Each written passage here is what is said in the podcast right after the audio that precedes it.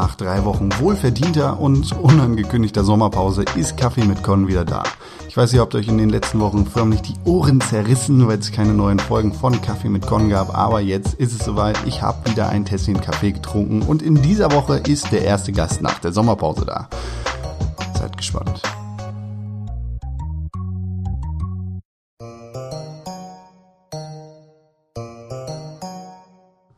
Folge 27 von Kaffee mit Con spreche ich mit Jonas. Jonas schreibt bei epicloot.de. Er ist Game Designer und in seiner Freizeit ist er leidenschaftlicher Videospieler. Heute erzählt er von einigen seiner Magic Moments in der Videospielwelt. Was er von Destiny hält und wer die Bolts sind, erfahrt ihr bei einer Tasse Kaffee mit Con und Jonas.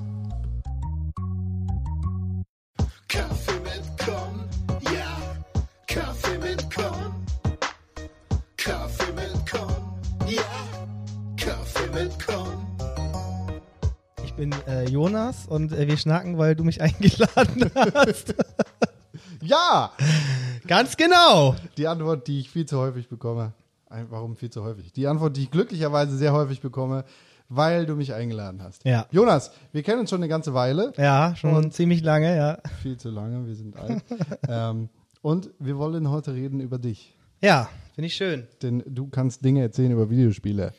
Ja, einiges, einiges. Einiges. Ja, Jonas, wie äh, kommst du dazu, dass ich dich einlade? Warum, warum meinst du, lade ich dich ein? Ja, also wahrscheinlich äh, einmal wegen meinem Background, weil ich äh, seit acht Jahren in der Videospielbranche arbeite. Das heißt, da kann ich auf jeden Fall einiges zu erzählen. Äh, ich bin natürlich auch ein alter Hase. Also ich habe sehr viel Videospielerfahrung über die Jahre sammeln können und habe äh, so ein paar nette Geschichten auf Lager, glaube ich, für dich. Das ist sehr, sehr interessant. Wie, äh, wie bist du denn dazu gekommen, in der Videospielindustrie zu arbeiten? Beziehungsweise was machst du? Ja, in der also ist eigentlich ein Zufall. Also ich habe eigentlich äh, Kommunikationsdesign studiert und ähm, ja, habe hier in Hamburg einen Job gesucht, um äh, Miete und alles zu bezahlen und bin durch einen alten Kollegen äh, an einen Job als Tester gekommen bei der Firma DTP Entertainment hieß sie damals. Äh, Gibt es leider inzwischen auch nicht mehr. Und die hatten halt eine riesengroße äh, QA-Abteilung, also Quality Assurance, wie das im äh, Fachjargon äh, genannt wird. Und ja, da bin ich halt reingerutscht irgendwie, habe da zwei Jahre gearbeitet neben meinem Studium, bin dann da zum Lead-Tester aufgestiegen, habe da einige größere Spiele auch gemacht, aber DTP war jetzt nicht dafür bekannt, dass sie die äh, High-Quality AAA-Game-Produktion gemacht haben, sondern äh, Grabbeltisch hört sich jetzt vielleicht ein bisschen fies an, aber ja, Software-Pyramide. genau, so in die Richtung. Äh, aber zum Beispiel Drakensang, die Drakensang-Serie ist, glaube ich, äh, ein paar Leuten bekannt. Ähm, Divinity, Ego Draconis, auch so ein äh, Spiel von einem belgischen Entwickler. Solche Geschichten. Und ähm, habe dann aber recht schnell gemerkt, eigentlich so, dass ja, dass ich eigentlich mehr will, als einfach nur Spiele zocken und Feedback geben, sondern dass das Feedback, was ich gebe, dass das auch irgendwie umgesetzt wird. Und das war halt da irgendwie nicht so der Fall. Also ich konnte mich da leider nicht ganz so einbringen. Lass mich da ganz kurz Ja. unterbrechen. Ähm, wa was ist denn dein persönliches Lowlight aus der Zeit bei DTP gewesen? Ähm, mein Ponyhof Teil 2.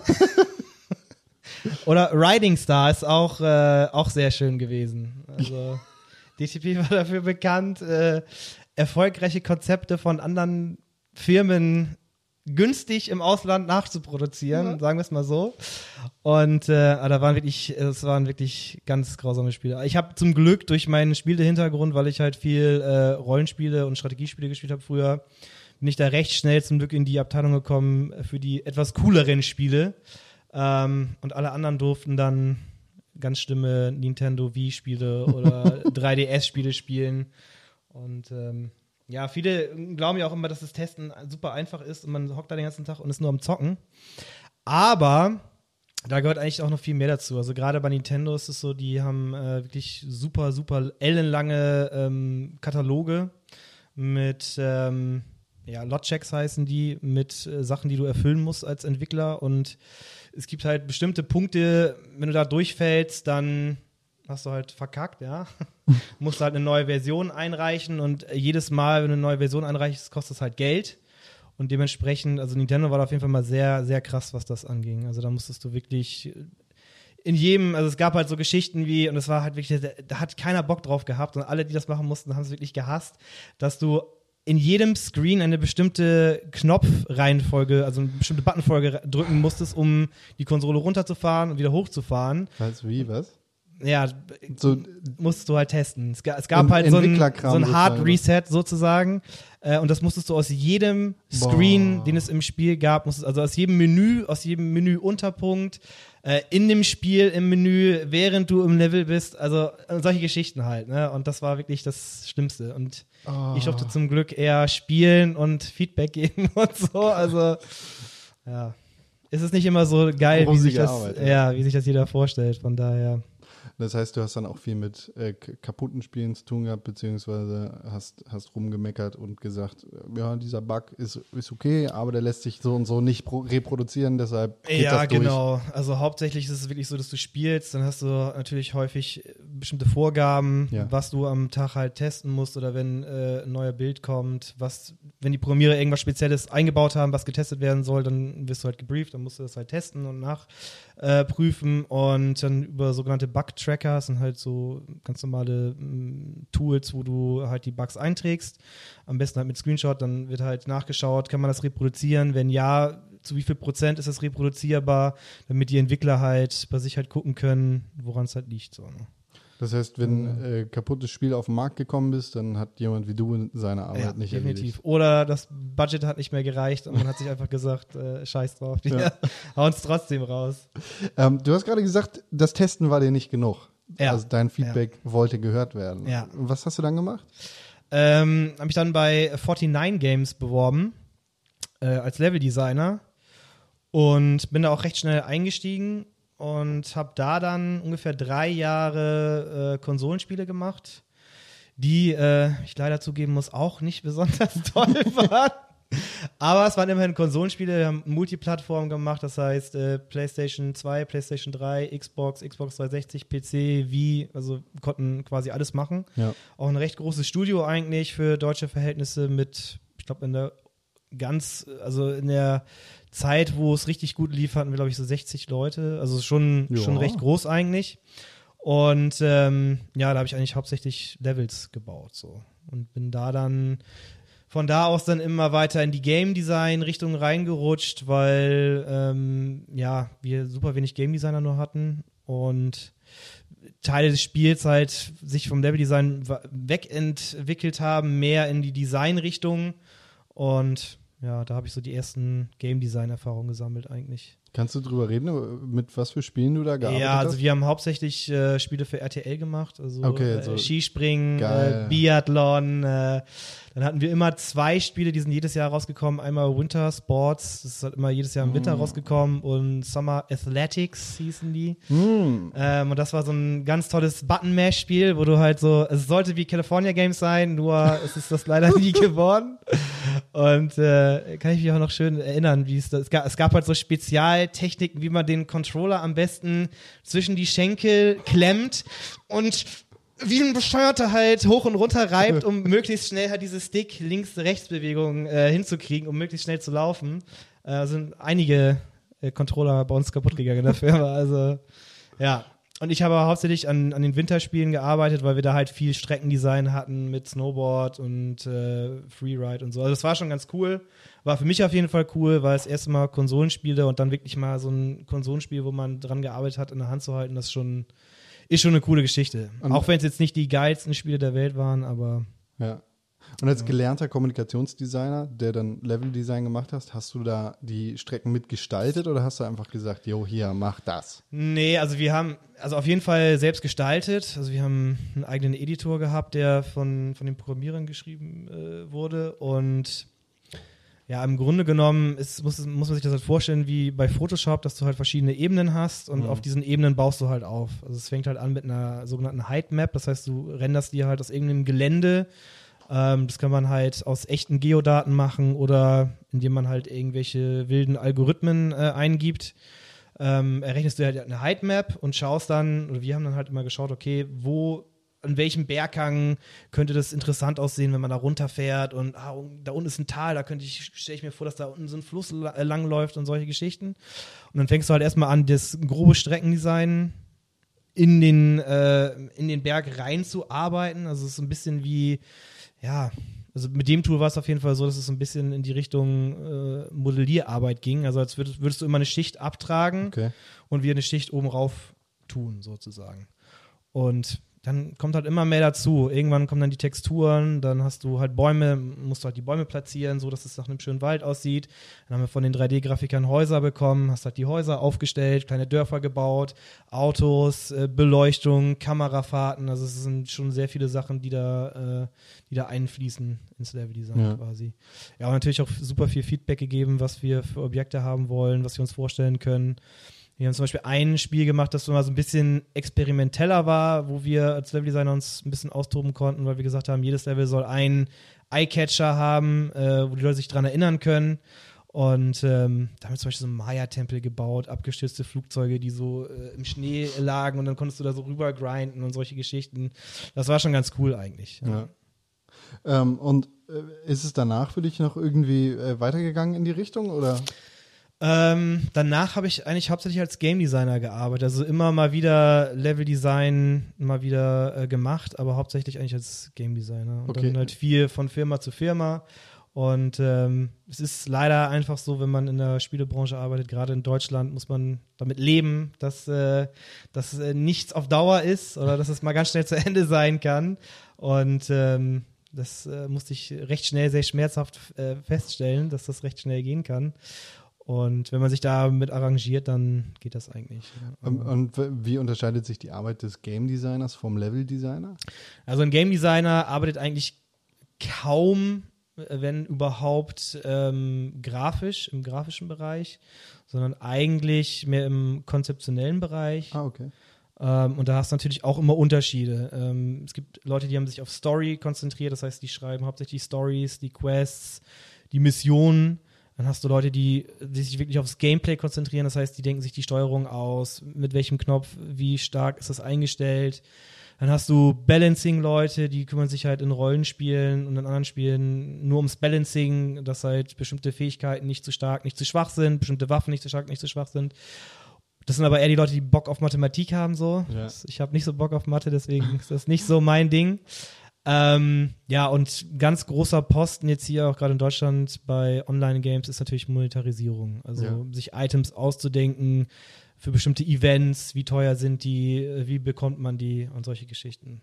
Aber das ist auch, also aus Game Design Sicht auch eher so der uninteressanteste Job eigentlich. Ja. Also das geht eher in Richtung BWL, als dass das in wirklich kreativ arbeiten und sich was Cooles ausdenken. Ja.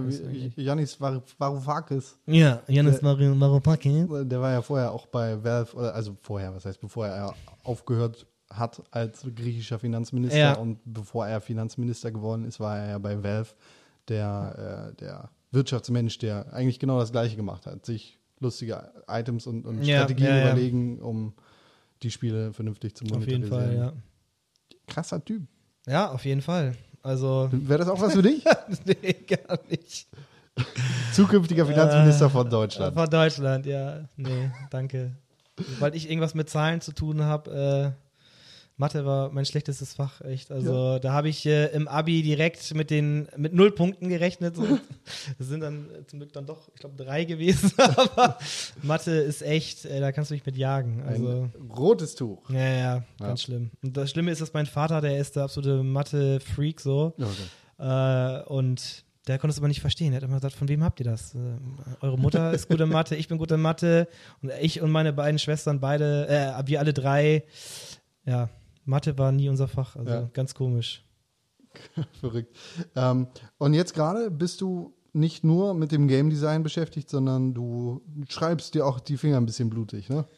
Ja, also ich habe mich jetzt Anfang des Jahres selbstständig gemacht, weil nach acht Jahren in der Branche ähm, muss man irgendwann für sich die Entscheidung treffen, ordne ich mich mein Leben lang weiterhin Leuten unter, die weniger Ahnung oder gar keine Ahnung haben von dem, was sie machen.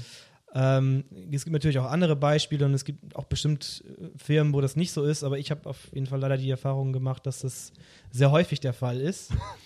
ähm, und ich habe mir einfach gesagt, ich habe da einfach keine Lust mehr drauf. Ich möchte mich da nicht mehr so unterordnen und habe gesagt, okay, dann äh, mache ich mich selbstständig. Bin auch im Game- und Level-Design selbstständig, sprich, ich arbeite auch immer noch für, für Firmen und baue Level und schreibe Konzepte. Aber nebenbei äh, natürlich, ja, meine große Leidenschaft, die Videospiele äh, und mit Blog und YouTube-Kanal versuche ich jetzt ein bisschen abzudecken, aber ist auch alles noch in den Kinderschüchen sozusagen. epicloot.de nennt Ja, sich das genau. Ganze. Ne? Das ist sehr interessant. Ja. epicloot.de In einer Welt, in der. In einer Welt, in der es nicht genug Loot gibt. Ja, so ungefähr. Da habe ich gesagt, das geht weiter. Ja, nee. Äh, ja, da, da äh, schreibst du viel über Collectors Editions und so ein Kram. ne? Ja, ja, weil äh, meine große Leidenschaft eigentlich ähm, bei jedem Spiel, was mir gefällt oder wo ich weiß, dass äh, das mich auf jeden Fall ansprechen wird oder äh, von Spieleserien, die ich toll finde, äh, bestelle ich mir eigentlich immer die Collectors Edition vor und ähm, ja, habe da auch so ein, schon sehr viel Platz leider in der Wohnung für aufgebracht und äh, meine Freundin ist da äh, auch, ich finde das ganz schrecklich, die hasst auch Plastik Ja. und all sowas so. Ähm, die findet das ganz schlimm, von daher, ich wünsche mir irgendwann eine größere Wohnung mit meinem eigenen Zimmer, wo ich wirklich alles vollstellen kann. Äh, dann wäre ich auf jeden Fall glücklich. ein Und meine Keller. Freundin glaube ich auch, wenn das nicht mehr im Wohnzimmer rumsteht und so. So ein Ausstellungskeller. Ja, mit Eintritt, ja, das wäre was. Vielleicht nochmal zweites. Standbein, ja. Ja, auf ey, jeden Fall. Ein kleines So ein Museum. Ja, aber äh, ohne Scheiß, es gab in Berlin ja, ähm, oh Gott, wie heißt der Schauspieler noch? Ein deutscher Schauspieler? Till Schweiger. Nein, nein, äh, viel kleiner. Semmelrogge. Äh, Bam Boom, Bam Boom Bang, wie hieß der denn noch? Der Hauptdarsteller. Ja, auf jeden Fall, der Hauptdarsteller hat in Berlin so ein. Pastewka. Nein, nein, nein. Der hat auf jeden Fall in Berlin so ein Videospielmuseum äh, aufgemacht und da hat er auch, glaube ich, Actionfiguren und so super seltene Sneaker und sowas ausgestellt. Aha. Aber das ist inzwischen auch pleite gegangen, glaube Es ich. gibt ja auch das Videospielmuseum in Berlin, ne? Ja, Das ist ja noch aber das ist, glaube ich, noch nicht pleite. Nee, ich, ich glaube, denen geht's ganz gut. So. Ja, ich glaube auch. Ja, du als reicher Level- und Game Designer. Ja, ich bin reich, ich bin, ich weiß gar nicht wohin mit dem Geld. Das ist, Deshalb kaufst ganz du die. Collectors ja, Editions, ja. ja, genau. Die steigen im Wert. Ja, genau. Es ist- eine Geldanlage für mich auch. Ja. Ich habe Das tatsächlich. Problem ist nur, ich muss die alle mal auspacken. Ich bin, es gibt ja ganz viele Leute, also am liebsten würde ich mir alles mal doppelt kaufen, aber da reicht das Geld dann leider doch nicht für.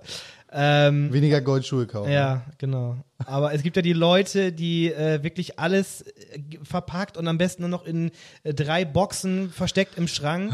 Aber mir ist es halt so, ich will das dann auch auspacken. Ich will das irgendwo hinstellen, weil ich kaufe es mir, um es irgendwo hinzustellen. Und Ja. ich will das halt nicht irgendwo vergammeln lassen, damit dann meine Kinder in 30 Jahren das vielleicht für 300 Euro Gewinn weiterverkaufen können. Das ist Also, wie mit Comics. So. Das Ja. kann ich auch nicht nachvollziehen, die Nee, ich Leute, die irgendwie verschweißt lassen können. Nee. Weil wenn ich mir einen Comic kaufe, dann will ich den lesen. Ja.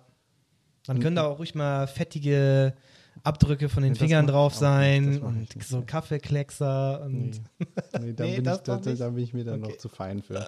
ähm, ich habe mir aber in meinem Leben tatsächlich noch nie, ich habe mir in meinem Leben einmal eine Collectors Edition Okay. gekauft und dann nie wieder. von welchem Spiel? Max Payne 3. Weil da war auch eine Figur mit dabei. genau, von ne? Max ja. Payne und ja, so ein Schlüsselanhänger Ja, und Druck. aber die so war ein aber derbe geil, oder? Die Figur war geil, ja. War geil, ne? Ja. Ja. Siehst du? Weißt du also? In einer Welt. ja, in einer Welt.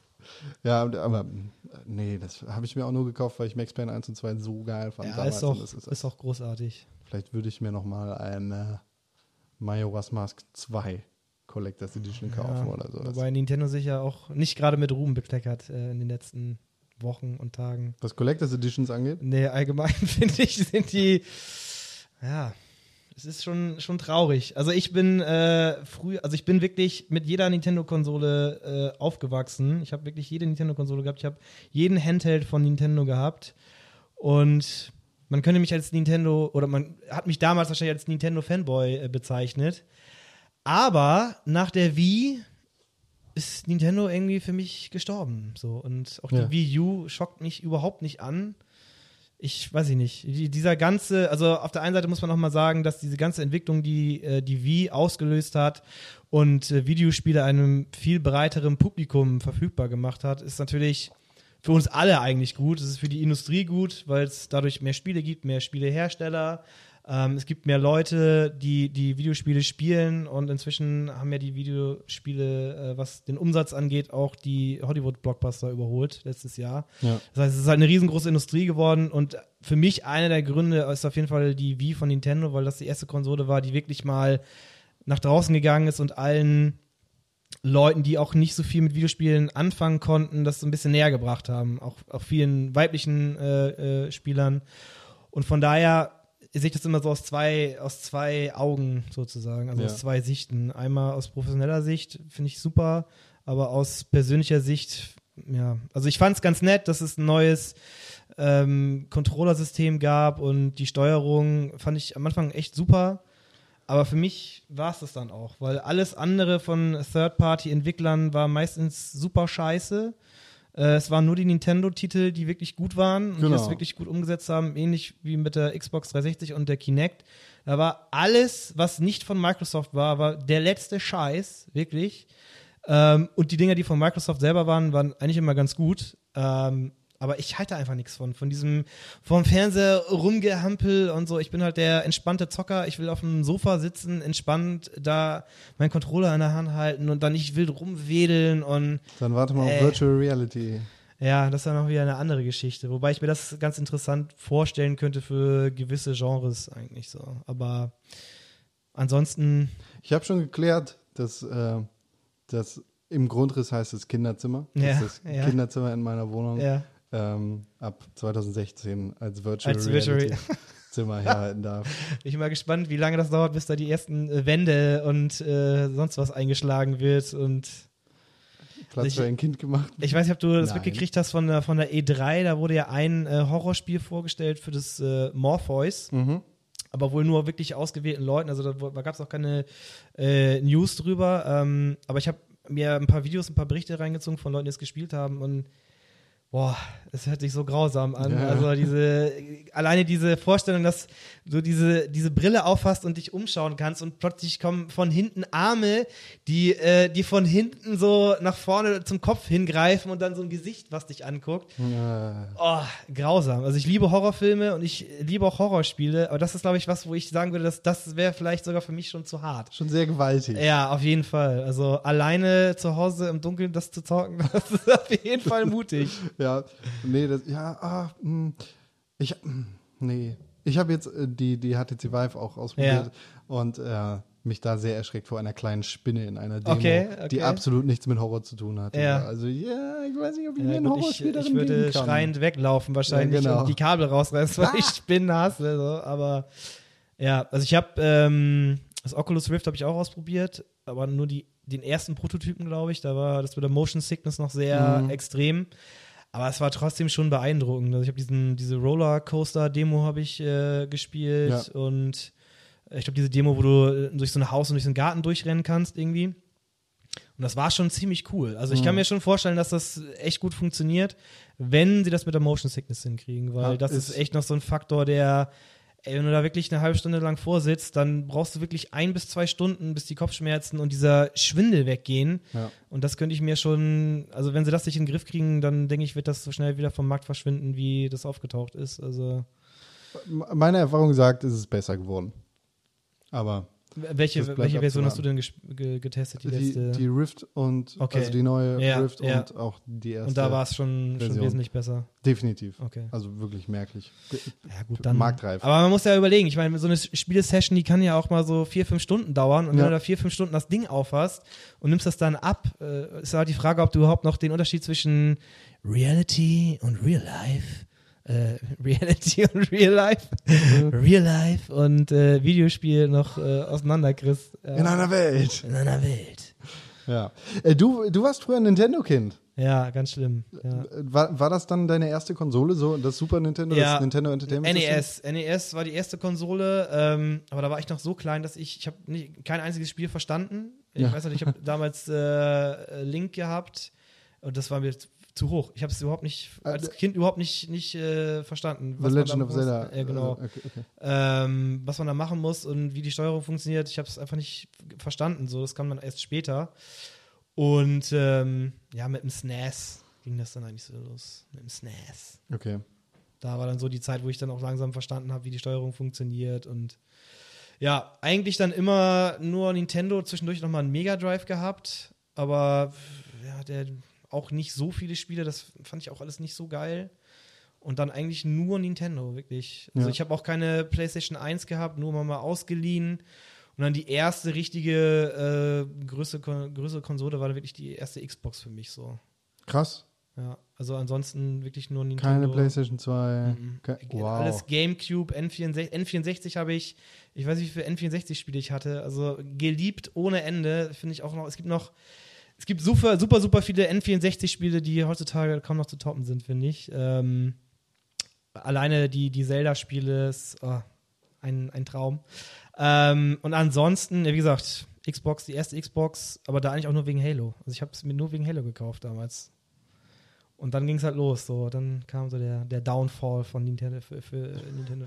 Aber irgendwann wird man ja auch älter und diese kindliche Grafik ist dann ja auch, ja, klar, so die ganzen Serien wie Mario und Smash Brothers und alle Zelda-Teile, das ist noch was anderes, aber alles andere, mir gefällt auch diese ganze Optik nicht, dieses, diese Mies und ich, Ja. ein Kollege von mir ist halt immer noch super, super der Nintendo-Fanboy, der kauft auch immer noch alles von Nintendo, aber selbst der ist schon inzwischen schon so langsam am, ah, ich weiß nicht, ob die das Ruder noch, und äh, wenn der das schon sagt, das ist schon echt krass, weil der hat wirklich jeden Handheld gehabt, der hat sich jede neue Version gekauft und äh, war, war schon sehr erschreckend, dass der sowas gesagt hat.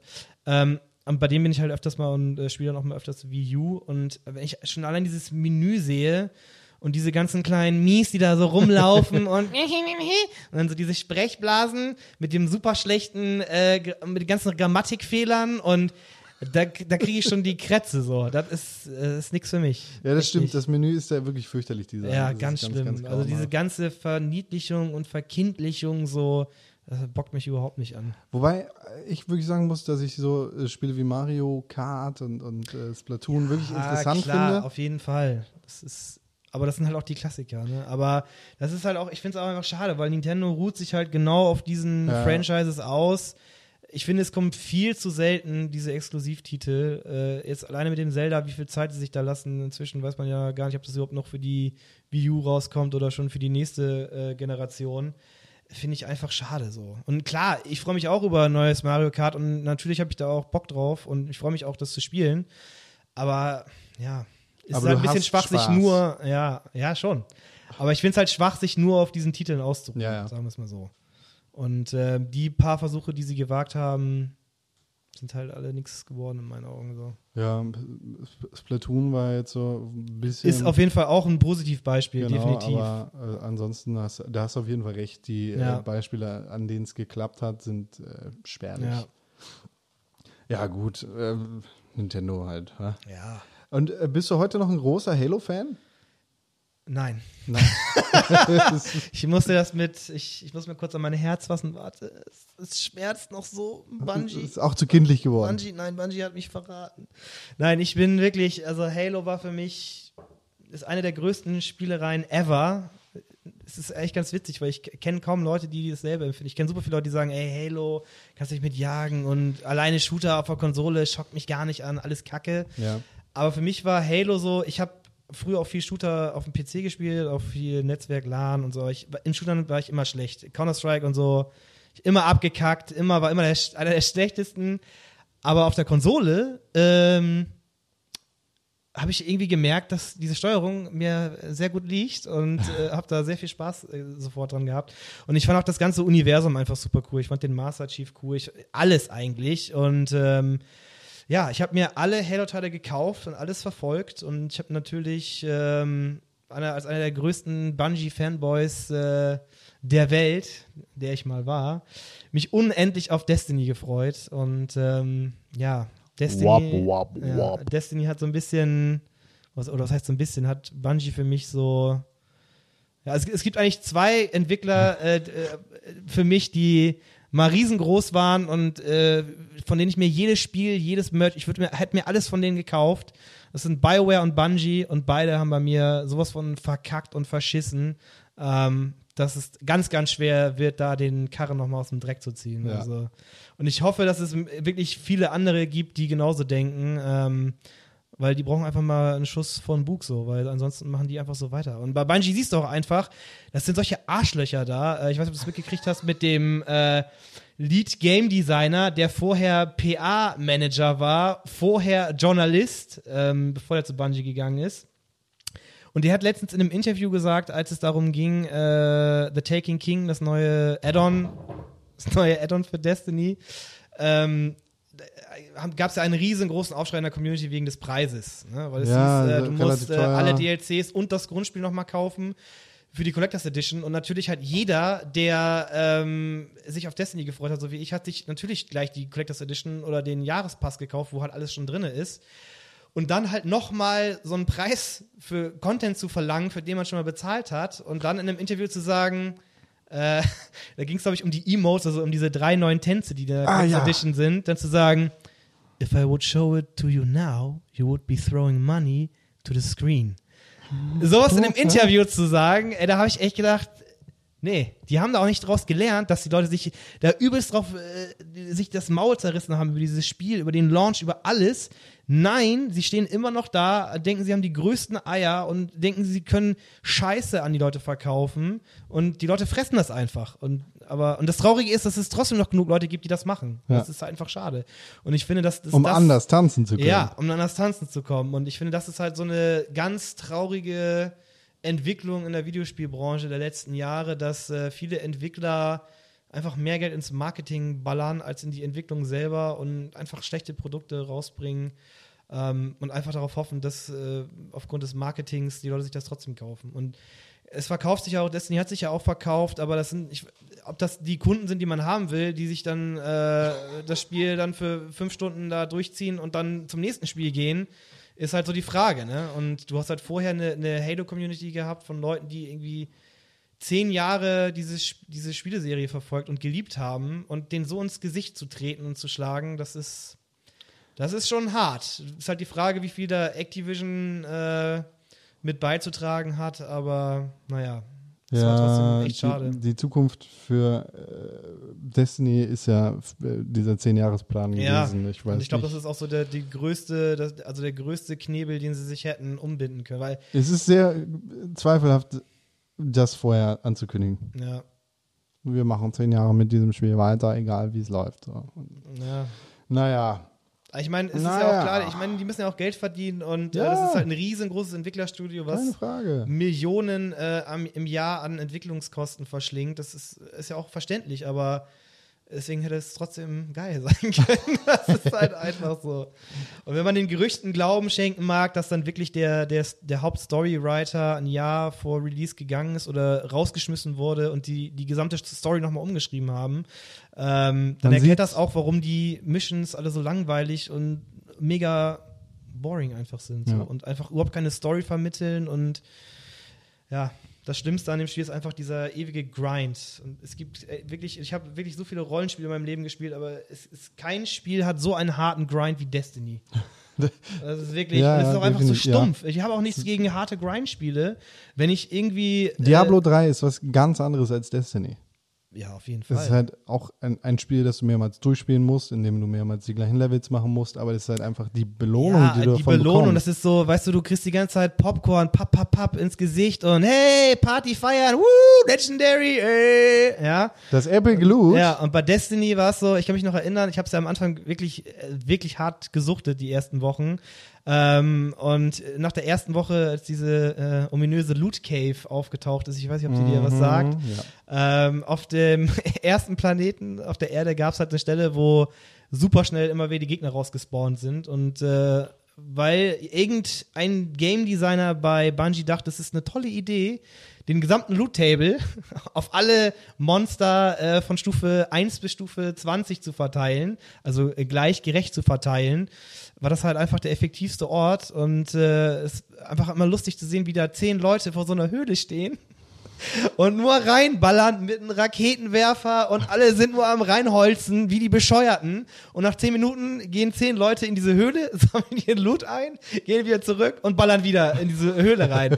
Aber das Witzige ist, dass das echt Spaß gemacht hat. So. Ja. Egal, äh, wie so stumpf es auch war, Aber ähm, Mehr als der Bosskampf am ja, Ende. wir haben wirklich Ah. tagelang da, bis sie das halt gefixt haben, standen wir da vor diesem Loch und haben uns da halt äh, ohne Ende die Sachen eingesteckt. So, Ja. ne? Aber ja, es war halt alles. Aber ich kann auch die andere Seite verstehen. Ich habe auch super viele Freunde, die nie in ihrem Leben ein Rollenspiel oder ein MMO gespielt haben.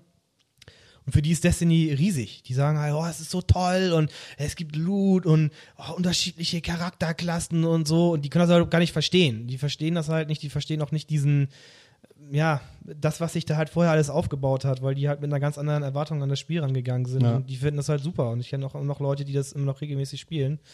Aber, ja, solange da nicht ein Destiny 2 mit den, mit den Sachen angekündigt Vielleicht wird, mit einer äh, Story. ja, die, die, die damals äh, uns äh, allen versprochen worden sind, dann glaube ich, wird es auf jeden Fall keine zehn Jahre dauern.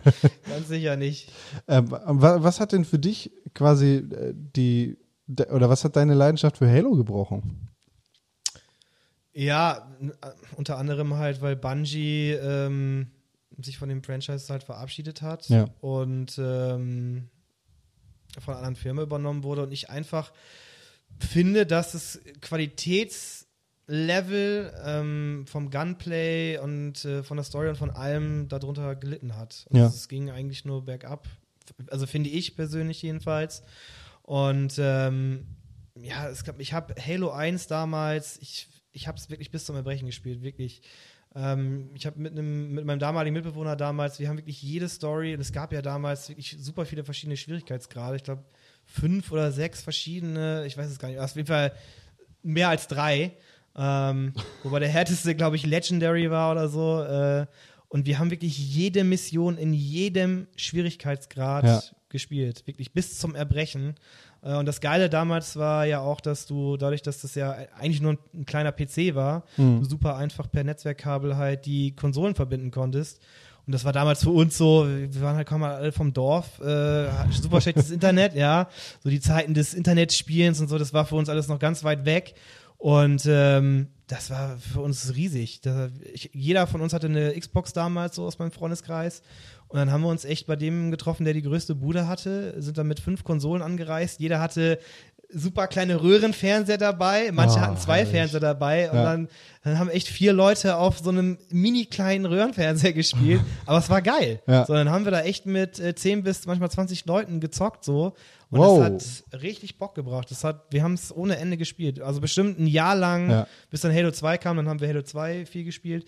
Äh, aber alleine die, die, die Tatsache, dass ich die Spiele so viel gespielt habe und immer wieder von vorne durchgespielt habe und die späteren dann halt überhaupt nicht mehr, da war es dann so nach dem ersten Mal durchspielen, nach dem zweiten Mal durchspielen, boah, äh, jetzt nochmal wieder durchzocken. Mhm. Und das hatte ich bei den äh, alten Halo-Teilen überhaupt nicht. Auch bei Halo ODST, was ja von vielen gehasst wird oder von vielen als der schlechteste Teil in der Serie angesehen wird, habe ich mega Spaß gehabt. Ja. So dieser Horde-Mode, wo immer ohne Ende neue Gegner gekommen sind, so mit einem Kollegen zusammen, das hat so Bock gebracht. Das haben wir stundenlang ge- gezockt so. Von daher muss es auch für mich nicht immer eine super krasse Story oder einen super krassen Singleplayer Ja. geben. Also wenn der Multiplayer-Aspekt stimmt, dann und das ist halt einfach auch die Stärke von Bungie immer gewesen. Multiplayer sehr gut gebalanced und äh, das ist auch bei Dungy, äh, bei, da, bei, Bei Dungy, Dungy. bei Dungy, bei Destiny auch immer noch der Fall, dass äh, das PvP äh, auch wirklich noch sehr gut funktioniert. Das ist auch das Einzige, was ich am Ende noch gespielt habe, weil die Raids und die Strikes, die fand ich so schwach und so schlecht und so buggy und oh, Die sind ja auch irgendwie alle das Gleiche. ja, es ist alles das Gleiche. Und wie gesagt, ich komme halt aus der MMO-Welt und wenn du da, so wie ich, jahrelang World of Warcraft und so gespielt hast und weißt, wie halt geile Bossfights äh, aussehen können. Und du hast dann einfach einen recycelten Gegner, der einfach nur dreimal so groß ist und einfach ewig braucht, bis der verreckt, aber nicht eine einzige neue Fähigkeit hat oder so. Oder einfach so lächerliche Bosse, die du mit einem Glitch per ähm, Superfähigkeit von der Klippe schmeißen kannst. Das haben wir am, das erste Mal, als wir in diesem Raid waren, äh, bevor noch die ganzen YouTube-Videos draußen waren, äh, meinte einer so, ja, also der läuft ja so dicht äh, an dem Rand lang, vielleicht kann man ihn herunterschmeißen. So. Ja, ich mich da hingestellt, die anderen haben ihn abgelenkt. Mein Super rauf, nochmal rauf und der Typ, also der Boss ist runtergefallen und wir haben alle so krass gelacht, wir haben uns so kaputt gelacht, weil wir dachten, das, das, das kann nicht wahr sein. Und danach hast du, hast du auch den Loot bekommen. Ja. So, Und wir haben das so abgefeiert, dass wir gedacht haben, es kann nicht sein, dass in einem so teuren Spiel, was so viel Entwicklungszeit hat, dass, dass sowas passieren kann. Ja. Dass das nicht getestet wurde oder dass es getestet wurde und die Leute gesagt haben, so, oh ja, also da jetzt äh, eine Collision zu bauen und so oder jetzt, dass der äh, Boss jetzt auch noch eine krasse KI kriegt und so. Weil die haben ja einfach nur äh, die Gegner recycelt, die auch im Spiel rumlaufen. Ja, genau. Das heißt, sie hätten da halt einen erheblich größeren Aufwand gehabt und wahrscheinlich haben sie sich einfach gedacht, scheiß drauf. So, weil es ist ja dann noch wochenlang drinne gewesen, bis die dann irgendwann mal gesagt haben, okay, wir fixen das jetzt. Und im zweiten Raid war es ja genauso, dass du den Endboss wieder runterschmeißen konntest. Also, also ganz traurig, ganz traurig. Ähm, du hast vorhin kurz die LAN-Partys erwähnt. Ähm, ni- nicht nur Die die, Xbox-LAN. ich- Nicht nur die, sondern Also- auch andere LAN-Partys. Also wenn Ja. du wenn du nicht auf der Xbox irgendwelche LAN-Partys gespielt hast, auf, auf was für LAN-Partys hast du dich so bewegt? Waren das Ja, solche also Massen-LAN-Partys? Nee, also ich war nie auf einer NorthCon oder sowas, das war mir immer zu, zu krass. Also Ja. das war nie irgendwie, also ich ha, habe super viele Computerfreunde gehabt und so PC-Nerds, ähm, aber wir haben uns da eigentlich immer in recht kleinen Kreisen so maximal 20 Leute getroffen und da auch wirklich äh, Unterschied. Also klar, Counter-Strike, wie man das halt von jeder LAN kennt, ist halt immer so der Standard. Aber da habe ich halt recht schnell keine Lust drauf gehabt, weil Ja. ich da immer abgekackt habe gegen die anderen. Ähm, ansonsten haben wir auch mal sehr viel Strategiespiele gespielt. Das erste StarCraft, äh, Warcraft 2, Warcraft 3 dann später. Command and Conquer haben Ja. wir auch äh, sehr viel gespielt, weil da das Schöne einfach, ich glaube, Command and Conquer Red Alert 2 war das, glaube ich, damals. Da hattest du so einen schönen Map-Editor. und da konntest du dann per Map-Hack äh, dir so unendlich äh, äh, Ärzte da äh, hinstellen. Und wir haben uns dann einfach so einfache Maps gebaut, wo dann mit sechs Leuten, drei jeweils untereinander und drei gegenüber, jeder hatte unendlich Ressourcen bei sich in der Basis stehen und dann halt gib ihm. Und so, wer Ja. die erste Atomrakete losgeschossen hat oder am meisten Mix hatte und so, der hat dann halt gewonnen. Kein Rush. es war halt super lustig, weil ne, eigene Maps bauen und so, das hat mich schon immer äh, fasziniert. Ja. Und das war wahrscheinlich auch so der erste, der erste Kontaktpunkt für mich so mit Leveldesign halt. Ne? Also viel in der Freizeit so für sowas halt so Sachen halt gebaut. Aber da hätte ich halt niemals gedacht, dass ich da jemals irgendwie in diesem Bereich arbeiten werde. Ne? Äh, hast du mal mit Minecraft experimentiert? Überhaupt nicht. Okay. Gar nicht. Also ich, äh, es ist ein Riesenphänomen. Ich kenne super viele Leute, die das zocken, aber mich hat das irgendwie nie fasziniert. Ja. Nie irgendwie angesprochen. Also da bin ich dann doch zu sehr Core-Gamer, glaube ich. Dass ich kann mir das auch super lustig, also ich stelle mir das wirklich interessant vor und ich glaube, es ist auch super lustig, das auch mit mehreren Leuten zu spielen und sich Sachen zu bauen. Und ähm, ich gucke mir auch ab und zu mal Videos dazu an, finde es auch ganz, ganz lustig alles, aber selber habe ich jetzt noch nie irgendwie den Drang dazu gehabt, das mal auszutesten. Wäre natürlich interessant, da eine, eine professionelle Meinung sozusagen zu. zu Ja, Ja, auf jeden aber- Fall. Aber äh, ja, wenn es sich einfach nicht reizt, dann ist es natürlich auch nicht Nee. so geil. Äh, warst du denn, denn früher irgendwie kein großartiger PC-Spieler? Also ich habe recht spät, so. äh, recht spät einen vernünftigen PC gehabt. Also ich habe hatte ganz, ganz viele Leute in meinem Freundeskreis, die schon C64 und Amiga und sowas hatten. Das habe ich alles nie gehabt. Ja. War nie irgendwie für mich ein Thema. Und ich glaube, der erste Rechner, den ich hatte, war, glaube ich, ein 386er oder so. Also da konntest du ja auch nur die DOS-Spiele drauf Ja. spielen.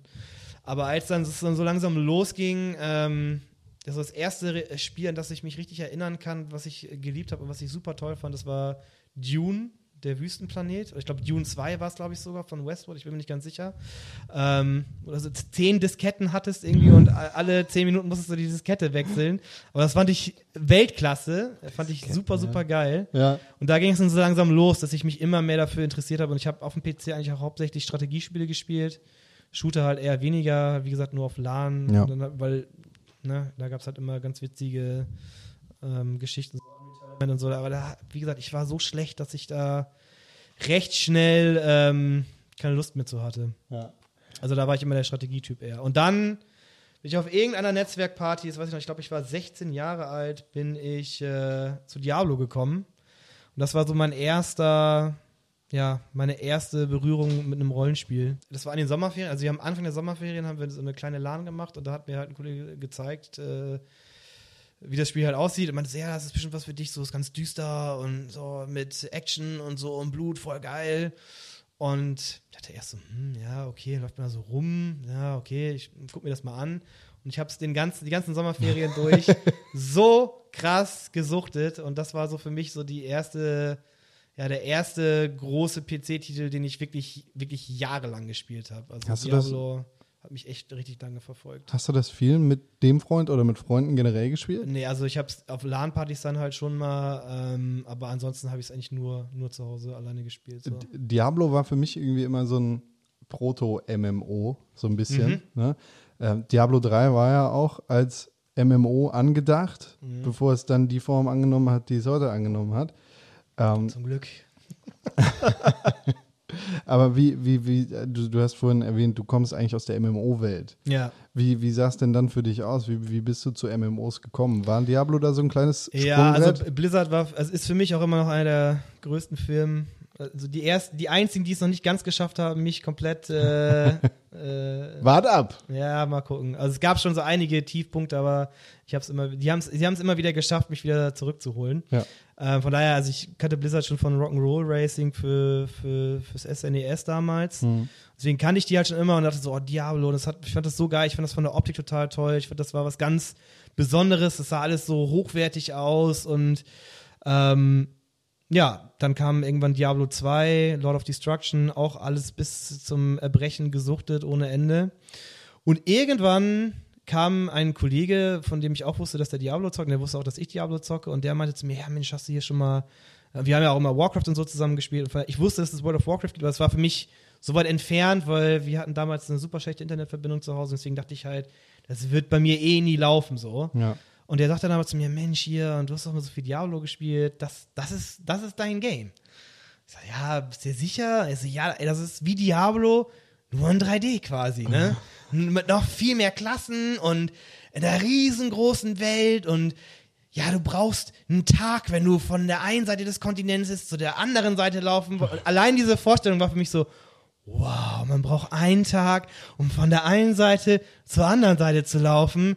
Das muss ich mir angucken. So. Und dann war ich halt erstmal bei ihm, habe das bei ihm, bei ihm angeguckt und ähm, da war für mich sofort klar, ich brauche dieses Spiel so. Und ähm, habe dann erstmal äh, einen Zweitrechner mir quasi zusammengestellt, habe einen Monitor, Tastatur, Maus, alles bei ihm dagelassen.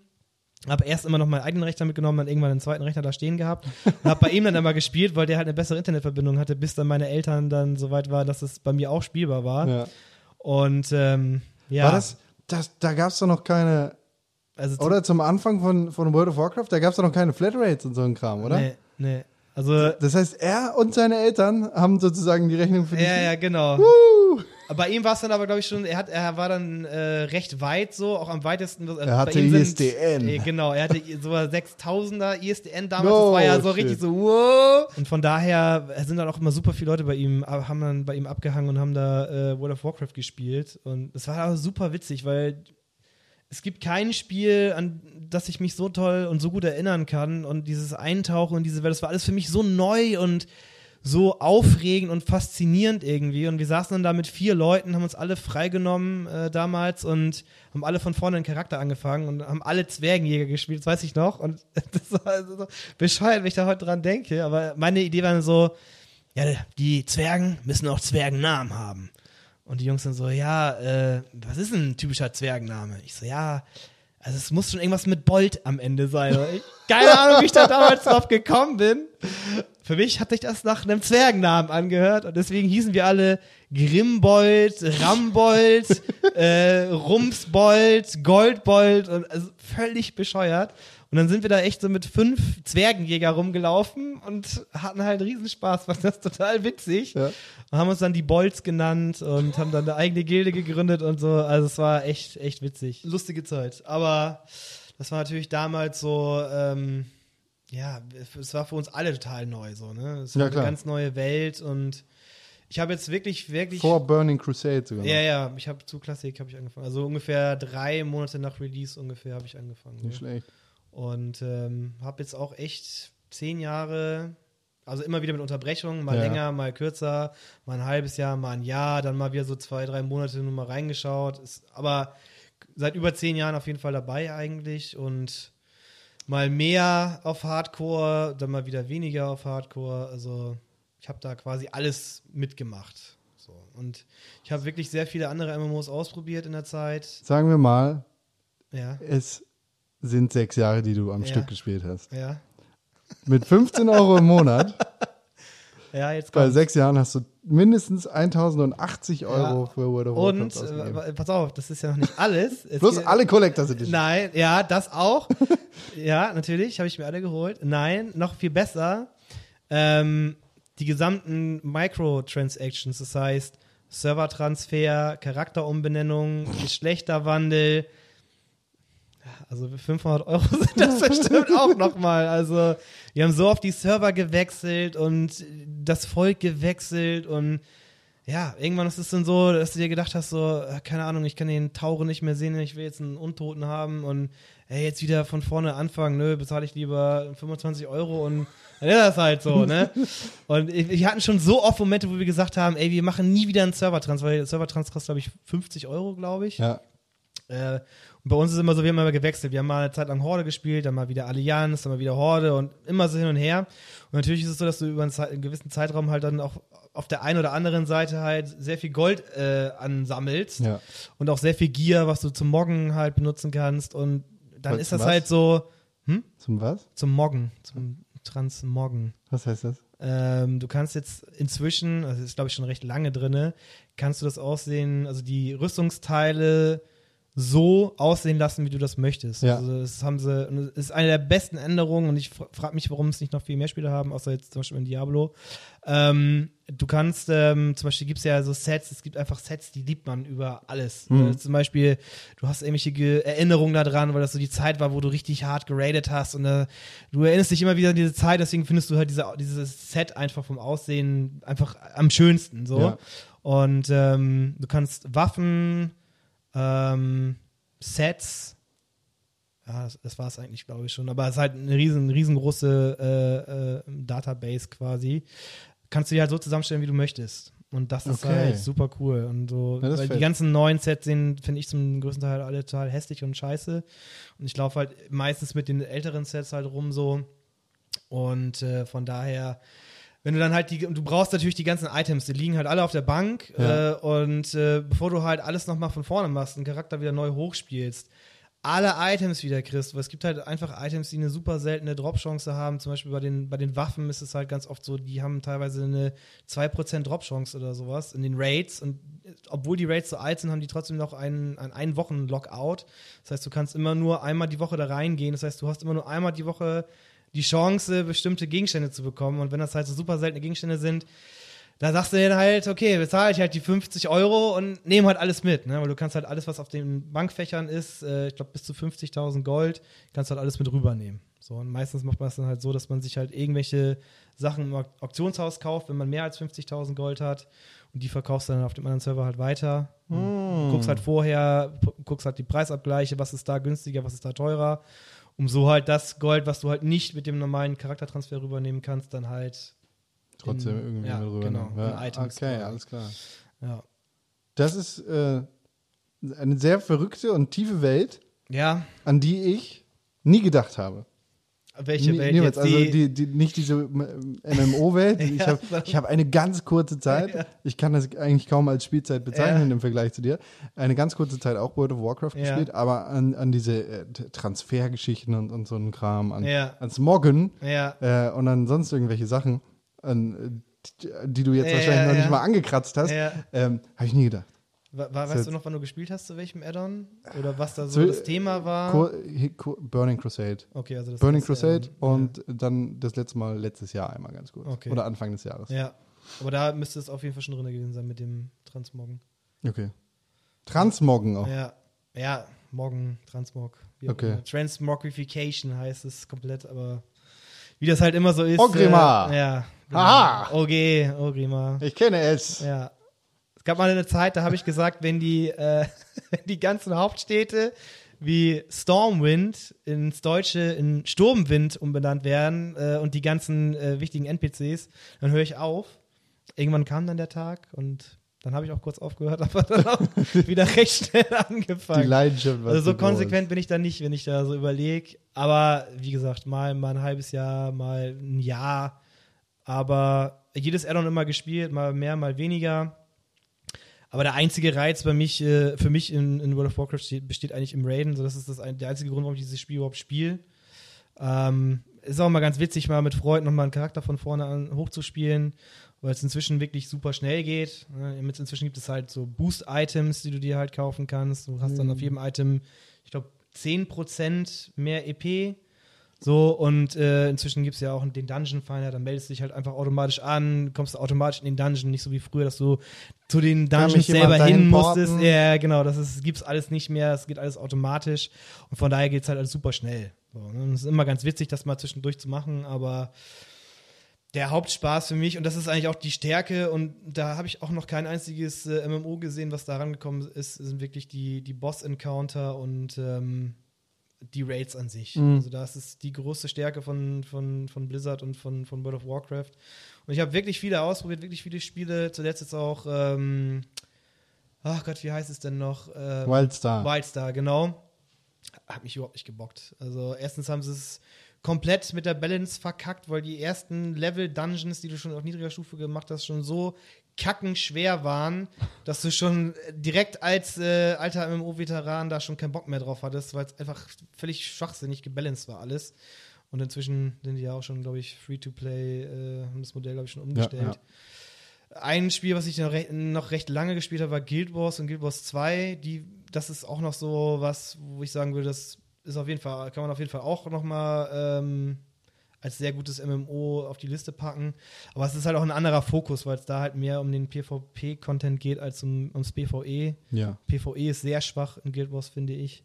Ähm, aber trotzdem ist es eine sehr schöne Welt, ist auch alles sehr groß, sind auch sehr interessante Charakterklassen. Aber ansonsten, ja, großer, äh, ganz großes Negativbeispiel für mich. Äh, auch einer der Gründe, warum BioWare für mich ähm, gestorben ist, war halt äh, The Old Republic. Das war echt. Oh Gott, ich bin halt der absolute, der absolute Star Wars Nerd. Da, dazu muss ich sagen, äh, Jonas trinkt seinen Kaffee Ja. aus äh, einer Stormtrooper, aus einem Stormtrooper-Helm Ja, sozusagen. ganz genau. Ähm, also es ist schon ganz schwer, mich als Star Wars-Fan zu äh, verschrecken oder Mich bings bamsebum. Äh, okay, das ist noch eine ganz andere Geschichte. ich hasse diesen Typen. Ähm, Aber der ist ja nicht drin in. nee, äh, aber äh, auf jeden Fall für mich eines der größten Rollenspiele aller Zeiten und auch das beste Star Wars-Spiel aller Zeiten ist Knights of the Old Republic, auch von BioWare. Ähm, der erste Teil immer noch, finde ich immer noch besser als den zweiten Teil. Deswegen Mass Effect, alles gespielt, fand ich auch alles super, bis auf den dritten Teil. Aber noch ein Grund, äh, mehr BioWare zu hassen. Egal. Aber deswegen hatte ich halt sehr hohe Hoffnung, weil ich dachte, hey, das ist in dem Universum von äh, Knights of the Old Republic angesiedelt. Zwar ein bisschen später, aber es ist das Universum, es ist Star Wars, es ist fucking Star Wars, es ist fucking BioWare und fucking BioWare hat's fucking verschissen. So. Also, die haben, obwohl es schon so viele MMOs auf dem Markt gibt und man sich ganz einfach bei Blizzard mal ein bisschen umschauen hätte können, ja, was da funktioniert, was da nicht funktioniert, sich ein bisschen was abschauen können und stattdessen haben sie ein MMO gemacht, was von der Steuerung, vom Gameplay, von allem sich angefühlt hat wie World of Warcraft zu Klassikzeiten. ja. Und selbst das war äh, teilweise noch besser als das, was die da rausgebracht haben. Und es war so, oh Gott, es war so schlimm. Es war so, und ich war so traurig, weil ich mich da auch so drauf gefreut habe und boah, nee. Aber es, ist, es ist ja immerhin kein Canon mehr mittlerweile. nee. Von daher kann man das auch getrost Ja, vergessen. und äh, aus den Annalen streichen. Ja, aber trotzdem ist es natürlich schade zu sehen, dass wieder einer so der Entwickler, die ich immer geliebt habe, dass die das Ja. so verschissen haben einfach. Ne? ist einfach schade. Eine herbe Enttäuschung auf jeden Ja. Fall. Für viele, Definitiv. nicht nur für dich. Ja, und äh, nicht umsonst Free-to-Play geworden. und die sind recht schnell Free-to-Play geworden. Also ich glaub, Aber mittlerweile geht's denen, glaube ich, wieder gut. Ja, inzwischen haben die sich, glaube ich, ganz gut erholt, Ja. weil sie auch das Modell wirklich gut umgestellt haben und da jetzt auch Leute drauf sitzen haben, natürlich, die sich mit Free-to-Play auskennen. Aber mich Janis war bockt Farkas. auch, ja, aber mich bockt auch dieses ganze Abo-Ding nicht an. Ja. Also in World of Warcraft ist es ja inzwischen auch schon so, dass du dir keine Game Time mehr mit echtem Geld kaufen musst, theoretisch. Ist jetzt auch erst äh, seit, ich glaube, einem halben Jahr ungefähr drinne. Okay. Du kannst dir jetzt äh, sogenannte Tokens kaufen. Das heißt, äh, du kaufst dir mit Echtgeld ein Token, wo Spielzeit drauf ist. Und dieses Token kannst du im Auktionshaus gegen WoW Gold weiterverkaufen. Das heißt, für jemanden, der extrem viel Gold hat, weil er nichts äh, anderes macht, als den ganzen Tag irgendwie das Auktionshaus abzufarmen oder irgendwelche anderen Geschichten, muss sich theoretisch kein, keine Game Time mehr für echtes Geld kaufen, sondern kann sich das halt mit dem WoW-Gold erkaufen. Wie, wie bei Eve sozusagen. Ja. ja. Hast du das mal gespielt? Habe ich auch mal eine Zeit lang gespielt, aber das ist ja auch so komplex und so riesig Ja. irgendwie und ich, ich kannte nur eine einzige Person, die das gespielt hat und die hat das so selten gespielt, dass ich dachte so, okay. Und bei mir, bei mir ist es beim MMO immer wichtig, dass ich diese Komponente habe, dass ich das mit anderen Leuten spielen kann. Das ist eigentlich für mich der Hauptgrund und ich habe halt ganz, ganz viele Freunde und Bekannte, ähm, die halt nicht in Hamburg oder äh, in meinem Umkreis wohnen. Ja. Und für uns ist das immer so die Art, uns zu treffen. So, also Ein wir spielen dann halt Chat. Diablo oder MMO, äh, MMOs oder World of Warcraft halt Ja. und sprechen dann da halt über Teamspeak und machen halt was zusammen so. Wie andere Leute halt ins Kino gehen oder äh, irgendwas anderes machen oder im Fußballverein spielen, zocken wir halt und ja, sind halt so immer im ständigen Kontakt, obwohl wir hunderte Das ist Kilometer. ja auch eine super Möglichkeit Ja, dafür. Auf Ne? jeden Fall. Äh, äh, würdest du sagen, dass das so dein Favorite Genre ist? MMOs, meinst du? MMOs, ja? Oh, es ist, ist, ja, ist schwer. Also, ich muss sagen, dass die, äh, dieses Gefühl, was, was ich in World of Warcraft hatte, dass es bisher noch kein einziges Spiel geschafft hat, das so noch zu toppen. Vielleicht solltest du The Elder Scrolls Online spielen. Nee, ich, das habe ich auch angetestet, das war auch grausam, ganz schlimm. Also, naja, und das war auch wieder so, eine, so, ein, so ein Franchise, wo ich dachte, äh, das kann man eigentlich nicht verkacken, aber naja, eine andere Geschichte. Nein, aber ähm, dieses Gefühl, wenn du, ich habe halt in meiner Zeit lang ungefähr für ein Jahr wirklich äh, Progress, nennt man das, gespielt, also wo du wirklich fünf Tage die Woche äh, mehrere Stunden am Abend mit, ne, mit nur Hardcore-Leuten äh, halt raidest, ja. Und ähm, zu der Zeit gab es noch zwei unterschiedliche Modi, einmal den normalen und einmal die heroische Variante. Und für uns war natürlich die heroische Variante ähm, interessant. Und da ging es halt darum, auf dem Server der erste, die erste Guild zu sein, die halt einen Boss legt. Ja. Natürlich, wenn man in einer richtig krassen Gilde spielt, ist es natürlich dann auch noch deutschlandweit, europaweit, weltweit. Äh, Soweit habe ich es dann natürlich nicht geschafft, aber zumindest bei uns auf dem Server waren wir in den Top 3 und Deutschland waren deutschlandweit in den Top äh, 50 so. Und wenn du da zusammen mit diesen Leuten wochenlang, tagelang Zeit verbringst und am Ende den Endboss auf dem höchsten Schwierigkeitsgrad besiegst, das ist, das sind so viele Glückshormone, so viele Glücksgefühle, die da ausgeschüttet werden. Und wenn du da äh, 10, 20 Leute im, im Teamspeak hast, die völlig am Ausflippen sind, als hätten sie irgendwie eine Million im Lotto gewonnen Ja. und am Kreischen und am und alle und deine Hände zittern und du bist so aufgeregt und das ist dieser diese Euphorie. Das, ich habe das noch, das ist das ist halt auch der Grund, warum das Spiel also meiner Meinung nach so süchtig macht, weil du diese extremen Glücksgefühle halt teilweise hast. Und äh, das kommt echt schon so einer Drogensucht nah, ne? Ja, weil ja. du willst natürlich immer mehr und du willst es dann immer häufiger haben, dieses Gefühl. Und äh, das ist halt auch die ge- ganz gefährliche Richtung, ähm, die dafür zum Beispiel auch gesorgt hat, dass ich äh, mein Studium fast verkackt hätte, weil ich halt so viel gezockt habe, ähm, dass ich äh, ja eigentlich nichts anderes mehr gemacht habe, außer arbeiten, zocken und studieren war halt so, ja, scheiß drauf, ne? Ja. Ähm, von daher muss man da schon aufpassen, dass man da ein gesundes Maß findet. Ähm, ja, aber es ist halt trotzdem so, wenn man halt immer noch dieses, dieses äh, Progress in sich hat, dann juckt einen das immer wieder in den Fingern und man will dann immer noch mal wieder das noch mal probieren. Und ich probiere es immer wieder noch mal und merke dann aber ganz schnell so, mehr als zwei Tage die Ja. Woche sich fest verabreden, da habe ich einfach keinen Bock mehr drauf. So, ne? Früher war das okay, aber inzwischen äh, reich, bin ich da schon mit einem Mal die Woche schon überfordert. So, ne? Ja. Würdest du sagen, dass World of Warcraft dein absolutes Lieblingsspiel aller Zeiten ist? Oder was ist das absolute Oh, Lieblingsspiel in ey. deinem Leben? Das ist aber echt eine super harte Frage, ey. Also, sagen wir jetzt mal von, von der, wenn ich jetzt mal davon ausgehe, wie viel Stunden ich investiert habe, wie viel Geld ich investiert habe und natürlich auch den Spaß und die Erlebnisse, die ich da gesammelt habe, würde ich schon sagen, dass das auf jeden Fall in den Top 3 ist, definitiv. Ja. So. Ähm, ansonsten Halo, wie gesagt, das war für mich so, ja, Es war eine, auch eine ganz neue Welt. Einfach der erste Shooter, den ich auf einer Konsole gespielt habe und wo die Steuerung funktioniert hat, wo alles, alles gepasst hat irgendwie. Von, von Story, von Charakter, von, von der ganzen Welt. Es hat mich alles so fasziniert und wie gesagt, nicht ohne Grund ähm, 100.000 Mal durchgezockt. Und es gibt wirklich wenig Spiele, die ich so viel durchgezockt habe wie, wie Halo. Aber Ähm. eigentlich ist auf Platz 1 mein Ponyhof 2. Ja, ganz genau. Woher weißt du das? Verdammt. Ja. Ja, ich geb's zu. Ich bin ein kleiner Pferdenah und ich reite auch ganz gerne in meiner Freizeit äh, auf Ponys. Und ich würde sagen, Jonas, vielen Dank, es hat mir sehr viel Spaß gemacht. Ja, mir auch. Vielen Wer- Dank für die Einladung. Wenn man dir folgen will, Ja, wo kann man das tun? äh, auf jeden Fall auf Twitter at epicloot.de. Äh, mein Blog ist epic-loot.de und ansonsten einfach Jeriba suchen. Ja, das ist mein, mein Nick sozusagen im Internet, bei YouTube, bei Twitter, auch auf meinem Blog. Äh, da werdet ihr auf jeden Fall schon was zu finden, denke ich. Yes. Yes. Vielen Dank. Ich bedanke mich. Vielen Dank.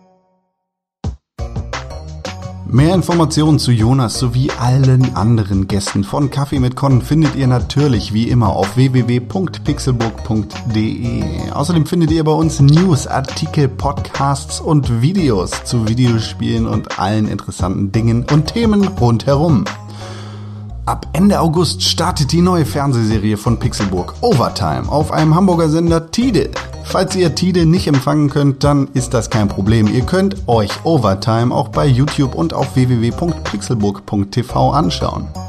Wenn Kaffee mit Con euch gefällt, dann gebt dem Podcast bitte eine positive Bewertung bei iTunes, empfehlt euren Freunden diesen Podcast und erzählt einfach allen Leuten davon, dass es Kaffee mit Con gibt, denn so kann der Podcast wachsen und mit eurer Hilfe noch größer werden. Wenn ihr bei Kaffee mit Con zu Gast sein wollt, dann schreibt eine E-Mail mit dem Betreff Kaffeegast an die E-Mail-Adresse podcast@pixelburg.tv. Für all diejenigen, die nicht nochmal drei oder eine Woche warten wollen, bis sie meine liebliche, engelsgleiche Stimme noch einmal hören können, am Donnerstag gibt es den Pixelburg Podcast. Jeden Donnerstag auf www.pixelburg.tv mit den wunderschönen Leuten René und Tim, die auch bei Kaffee mit Con zu Gast gewesen seid. Ihr findet die Folgen mit René und Tim auf pixelburg.tv. Das war's, jetzt habe ich auch gar nichts mehr zu erzählen. Schön, dass ihr zugehört habt und wenn ihr bis jetzt gekommen seid, dann sagt doch einfach mal Bescheid auf Twitter. Ich glaube nämlich nie, dass irgendjemand den Podcast bis ganz zum Ende anhört. Äh, Ich würde nämlich immer sagen, dass alle Leute nach dem Piep abschalten. Und der Piep, das ist das finale Thema, das nach dem Auf Wiedersehen mit dem Gast läuft. Ja, aber wenn ihr das hier hört, dann schreibt mir doch einfach an con1312 auf Twitter und sagt mir das geheime Losungswort, damit ich weiß, dass ihr bis hier gehört habt. Und das geheime Losungswort heißt Kaffee mit Con. Kreativ wie eh und je. Vielen Dank, dass ihr zugehört habt. Ich freue mich äh, auf die nächste Woche und einen weiteren interessanten Gast aus der Welt der Videospiele. Schön, dass ihr eingeschaltet habt. Schön, dass ihr nächste Woche auch wieder einschaltet. Trinkt einen Kaffee und äh, sagt Hallo.